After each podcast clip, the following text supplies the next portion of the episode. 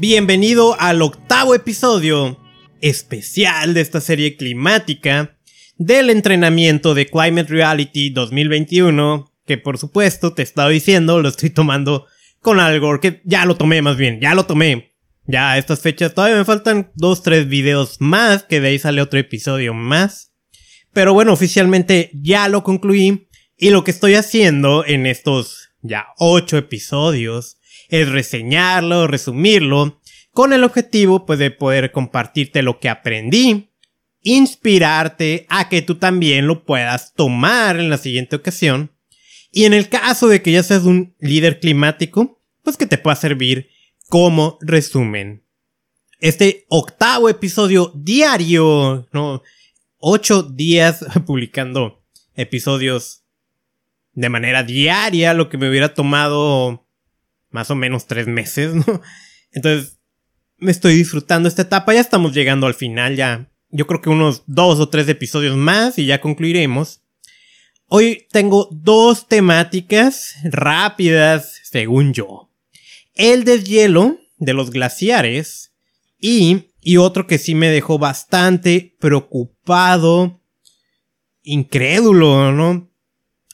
Eh, que es el tema de las migraciones por el cambio climático y, no es tanto la migración, ¿no? Porque ese es un fenómeno que, que ya conocemos, que ya ubicamos, sino algo inconcebible que está ocurriendo en Honduras. Y bueno, ya te platicaré. Sí, entonces vamos a, vamos a entrar de lleno al episodio. Este, va a ser muy rápido. Eh, te vuelvo a repetir, ¿no? El deshielo de los glaciares en Latinoamérica y la lucha por el agua. Aquí participaron Carmen Capriles, Marcela Fernández, Enrique Lamnitz, Lamnitz, perdón, y como moderadora, Joyce Nang Méndez. Y bueno, los glaciares son un, ecosistema muy importante que nos suministra el recurso agua. Entonces se, se enfocó, se enfocó el tema de glaciar, pero también la participación de Enrique eh, él es de la Ciudad de México y México, que es una zona metropolitana inmensa, tiene problemas de abastecimiento del agua espectaculares y en un sentido muy negativo. Entonces, eh, tomé algunos cuantos puntos. Aquí fue más como al compartir, ¿no? Lo, que sienten por los glaciares, lo que representa eh, esto en distintos sentidos, ¿no? Fue, muy sentido. Por ello compartieron algunos datos, ¿no? Por ejemplo, como, como hay a veces efectos secundarios, ¿no? De, de, e, en este caso, los incendios de las Amazonas. Estos incendios que ha habido muchísimos en los últimos años que están acabándose con esta selva, pues provocan la emisión de humos y eso llegan a los glaciares cubriéndolos de negro y eso acelera el derretimiento de, pues, de estos glaciares, ¿sí? Por supuesto los glaciares se han estado derritiendo con el cambio climático, con el aumento de las temperaturas, pero este es un proceso que acelera aún más, ¿sí? Y, y bueno, hay Digo, sí, voy a hacer rápido esta parte. Quiero, quiero meterme más al tema de la migración, aunque este es un tema muy importante. Y, y vemos en este entrenamiento hubo mucho enfoque al tema indígena, como los verdaderos defensores de la tierra.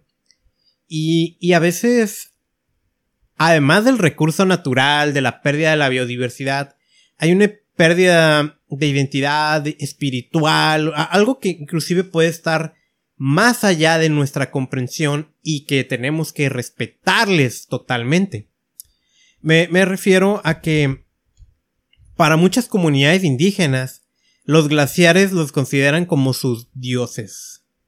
Y nosotros, y hay una disculpa si no lo expreso de la manera adecuada, pero de alguna manera estamos matando a sus dioses destruyendo, o, bueno, aumentando o acelerando los efectos negativos de nuestra vida moderna, de nuestra vida contaminante, destruyendo estos glaciares. Y mira, este Enrique, ¿no? De la Ciudad de México, habla de un tema bastante interesante, ¿no? Dice que la degradación de las fuentes de agua ha sido por el rápido crecimiento de las ciudades. ¿Por qué es interesante?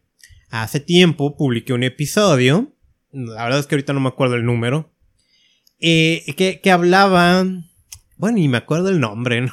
Creo que era las ciudades son la mejor opción para el planeta. algo así yo decía, ¿no? Yo lo, yo, yo lo que hacía era resumir un artículo que había leído donde al analizar la huella ecológica de las personas que habitan en grandes ciudades, sobre todo estas ciudades muy densas que crecen hacia arriba, su impacto ambiental, su huella ecológica es menor que las personas que viven en ciudades que no son compactas, ¿no? En ciudades que crecen de manera lateral o que inclusive no viven en ciudades, ¿no? El impacto ambiental es mayor. Así, ¿no? Y que es un proceso natural de nosotros humanos en ir a vivirnos a las ciudades. No obstante, este punto como que contradice lo que dije. Y, vale la pena la discusión, el debate, en ese sentido.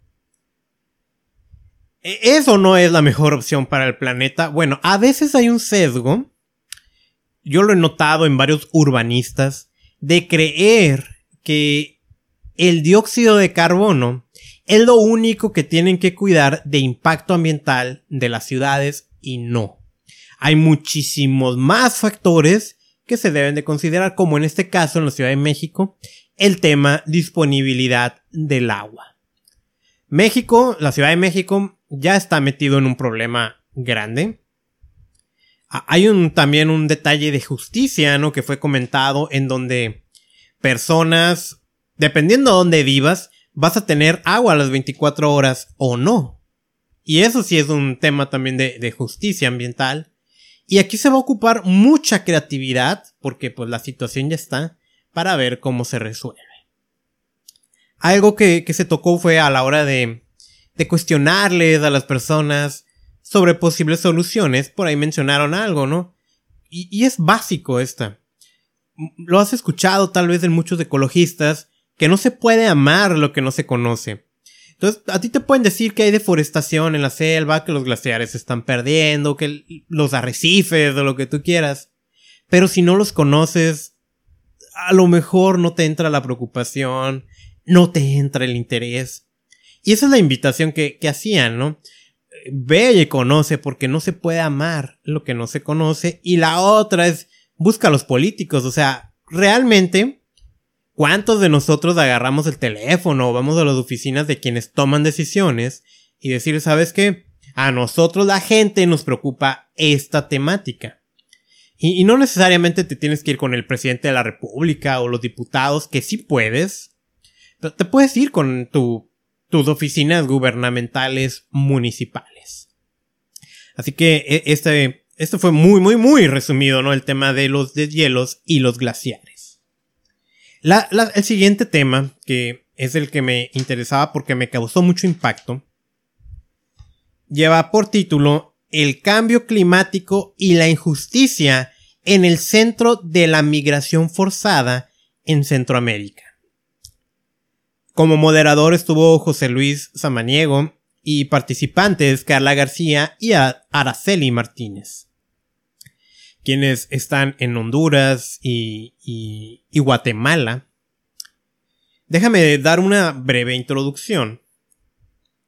Yo tenía 18 años, allá en el 2006, y me invitaron aquí en Tijuana a participar en lo que llamaron Foro Binacional de Educación Ambiental, que estuvo... Bueno, yo teniendo 18 años para mí fue muy revelador, muchas cosas ahí apenas las iba entendiendo. De hecho, tenía creo que apenas cuatro meses que había ingresado a la universidad. Y al final del evento hay una conferencia magna, o sea, la, la, number one, ¿no? Donde participó el doctor Ezequiel Escurra, a quien te invito, ¿no? Que investigues un poco quién es y qué ha hecho. En aquel momento fue presentado como director del Instituto Nacional de Ecología. Hoy ese instituto ya cambió su nombre era INE y se puede confundir con el electoral, ¿no? Ahora se llama Instituto Nacional de Ecología y Cambio Climático. INE, aprovecho también para decirte, tiene muchas publicaciones gratis. Hay libros que puedes bajar de ellos en PDF gratis y de manera legal, por supuesto. Yo he comprado en ferias de libro, pues libros de ellos, ¿no? Que me sirven en mi bibliografía personal a la hora de realizar estudios. Aunque aquí a Tijuana ya tienen varios años que no vienen, lamentablemente, pero el INE, pues al final de cuentas es, es, investigativo, ¿sí? Y, y, tiene muchas metodologías que te invito, si estás metido en el área ambiental, te invito a, a que descubras. Bueno, el doctor Ezequiel Escurra dijo algo que para mí ese momento yo no lo sabía. Era, era, wow, ¿no? Y él decía, ¿no? La principal razón de migración de la gente, hablando de, de México, que gente que se va a los Estados Unidos, legal o ilegalmente, es un problema ambiental. Y pues en ese momento me atrapó, ¿no? ¿Cómo, cómo que un problema ambiental? Y él decía, ¿no? Que si tú le preguntas a esas personas, lo más seguro es que te van a decir que se están yendo de su tierra porque la tierra ya no da como antes, refiriéndose a los cultivos, a las cosechas. Y que la tierra ya no dé como antes es un problema ambiental. En ese momento, 2006, 18 años yo, con cuatro meses de la universidad, descubrí, a través de otros, ¿no? Descubrí cómo la migración es un problema ambiental como la degradación de la tierra, los problemas ambientales fuerzan que, que la gente se tenga que ir de su lugar de origen. Así que, pues mira, con esta introducción déjame ir dándote algunos puntos que, que fui tomando, pero te digo, ahí hay algo muy en especial que, quiero compartirte. Pero mira, los cambios en los patrones de, clima, que ya todos vivimos, repercuten en el modo de vida y economía. Los países chicos son los más vulnerables. A pesar de que no son los que más emiten, pero sí tienen una pérdida de sus sumideros de carbono muy grande, ¿no? Estos países chicos aquí los tenemos en Centroamérica y el Caribe. Y, vuelvo a decir, ¿no? Ellos no son los que más contribuyen con los gases de efecto invernadero, pero sí son los más vulnerables. Entre algunas de las razones tenemos el tema del cambio de uso de suelo. Que aquí me detengo un poco, ¿ah? porque esta es a lo mejor un tecnicismo. Por ejemplo, en México se reconoce el cambio de uso de suelo cuando tienes un área forestal y la vas a pues eliminar o, la vas a hacer urbana o le vas a hacer un uso que no es el natural. A eso nos referimos aquí en México con el cambio de uso de suelo. Hay estudios de impacto ambiental en modalidad cambio de uso de suelo. Básicamente es eso, ¿no? Tú tienes una cobertura vegetal, tú tienes un área natural que fue transformada. Eso es el cambio de uso de suelo. Sí, el... Mira, ahí contaba, creo que era de parte de Honduras, ¿no? que ellos pues viven cerca de la costa, sí, hoy las costas están ocupadas, pero por ejemplo sus ancestros que vivían cerca, ellos dejaron un espacio entre la costa y el lugar donde se asentaron. ¿Por qué? Porque ellos preveían situaciones climáticas naturales, ¿sí? Que el mar, pues, tú sabes, no se mueve, que podían ocurrir cosas. Entonces ellos de manera bastante sabia dejaron un perímetro para que no fueran afectados.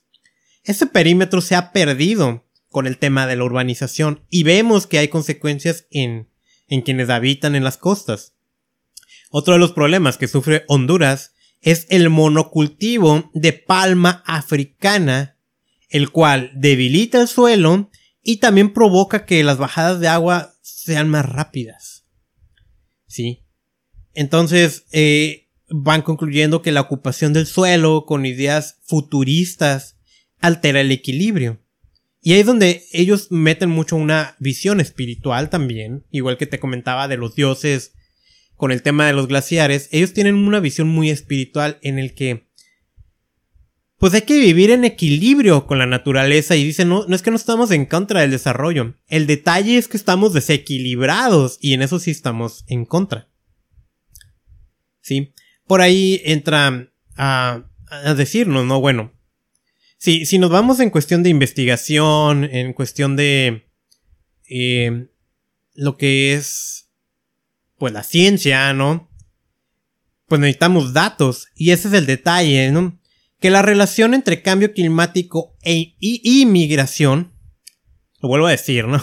La relación entre cambio climático y migración, pues involucra varios factores, es multicasual, ¿ok? Esta relación de cambio climático es que si nos vamos a los datos, ¿no? Que si la gente se está moviendo por culpa de los fenómenos naturales, encontramos el problema que, al menos en Centroamérica, no hay información al respecto. Entonces, digo, en una cuestión de profesionalismo, pues no, no se atreven a meterle que sí se está moviendo la gente por esta situación. Sí, sin embargo, por ahí hay datos, ¿no? Que vale la pena tener. Las comunidades tienen una capacidad de adaptación y resiliencia. Son capaces de normalizar los desastres y eso puede hacer que emigren o no. Que significa que a lo mejor a la gente les llega una inundación todos los años, un huracán o algo así y ya se acostumbraron y ya lo prevén y eso puede hacer que, pues de todos modos decidan quedarse o no. Sí, ese es uno de los factores que contribuye. Sí. No obstante, a pesar de que no existen datos extensos de migración y cambio climático en Centroamérica, en el 2016 que hubo una encuesta atribuía el 1% de la migración directamente a este tema. Sin embargo, hay que considerar migración si se salen fuera de su país o bien si hay una migración interna.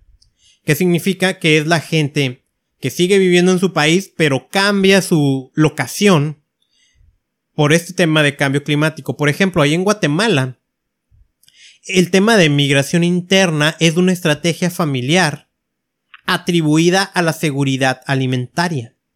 Y este tipo de migración ocurre en las mujeres en un 86%, donde migran al interior de su país en lo que denominan como la última defensa contra el hambre, contrario al tema de los hombres, donde ellos suelen migrar, pero a lugares externos, a otros países, en lo que vamos a denominar como una migración forzada.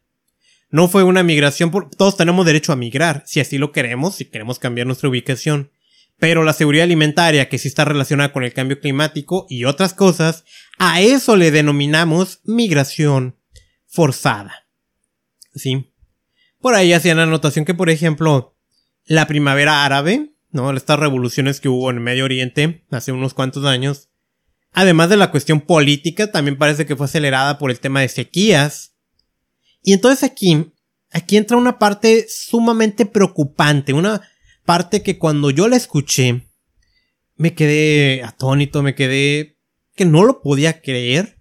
Me puse a investigar un poco más a, esto. Pero hay un tema de migración allá en Honduras bastante, bastante preocupante que no es posible que lo hayan permitido. Y es esto, ¿no? Hay, hay un concepto que le llaman ellos ciudades modelo viene de una propuesta de Paul Romer, a quien investigué y encontré que él ganó el premio Nobel por Economía en el 2018. Y lo que él decía era una propuesta que me parece espeluznante, que dice que si hay grandes extensiones de tierra que no se están usando, hay que aprovecharlas. ¿Cómo? Concesionándolas a países que tienen el recurso económico para urbanizarlas, industrializarlas y sacarle un provecho, ¿sí? Pero esa concesión no, es simplemente es para su uso, sino que le permites que ellos lleguen con su propia cultura, con sus propias leyes, con su propia justicia, a ocuparlas. Y eso el resultado es que terminas forzando a la gente que ya habitaba ahí a moverse del lugar. Ahí, eso sí es venderle tu territorio a extranjeros y que ellos hagan el uso que ellos quieran. Esto que ha sido un escándalo en Honduras, de acuerdo a lo que investigué, inclusive modificaron la constitución de ese país para permitir que eso sucediera. Ese concepto de ciudades modelo no lo puedo creer. Sinceramente no lo puedo creer. Si aún ya es debatible, ¿no? Que permitas la concesión, por ejemplo, en México, para las mineras canadienses. Pues allá en Honduras le estás concesionando tu tierra a una potencia extranjera que va a venir con sus propias reglas y tú se lo estás permitiendo y tu gente está sufriendo. Y te lo vuelvo a repetir, esto viene de una propuesta de Paul Romer, ganador del premio Nobel. Y pues cuando ha ocurrido eso, pues por ejemplo, la misma ONU le alertó a Honduras de que ten cuidado con eso. Vas a perder tu soberanía. Y pues la respuesta del gobierno de Honduras fue yo tengo derecho a hacer lo que yo quiera en mi país. Y pues desconocía esto. Yo lo desconocía. Qué injusto para la gente que vive ahí. O sea, no, no, no es posible, ¿no? O sea, no. Yo, yo no sé cómo se permitió esto, yo no sé. Bueno, no voy a decir nada porque como que ya se me está empezando a hervir la sangre. Eh, mencionan también que parte de la, de la migración forzada es, no sé si decir paradójicamente o curiosamente, cuando declaran zonas protegidas y se, ya no les permiten el acceso. Sí, entonces, ¿cómo, cómo solucionar eso? Pues el, abordaje al final de cuentas debe de ser regional, no es de único país. Toda la región de Centroamérica y el Caribe comparte situaciones muy similares. Eso es lo que quería compartirte. La parte de Honduras me parece terrible. Todavía no lo puedo creer. Estuve investigando un poquito antes de empezar a grabar. Pues más, más allá de lo que escuché, ¿no? En este workshop. Y pues Mm, el cambio climático ha forzado, y aquí fue América Latina y Centroamérica, yo, yo, ¿qué te puedo decir de, migración? Yo estoy en Tijuana, y si bien yo no soy un activista eh, relacionado con el tema de la migración, yo lo veo aquí. Aquí llegan caravanas de centroamericanos, cada vez más. Aquí hay una zona que se llama el Chaparral, donde hay un campamento de gente esperando la oportunidad que les dé Estados Unidos de darles asilo. Cosa que lamentablemente va a ser casi imposible que les ocurra. Entonces yo lo vivo.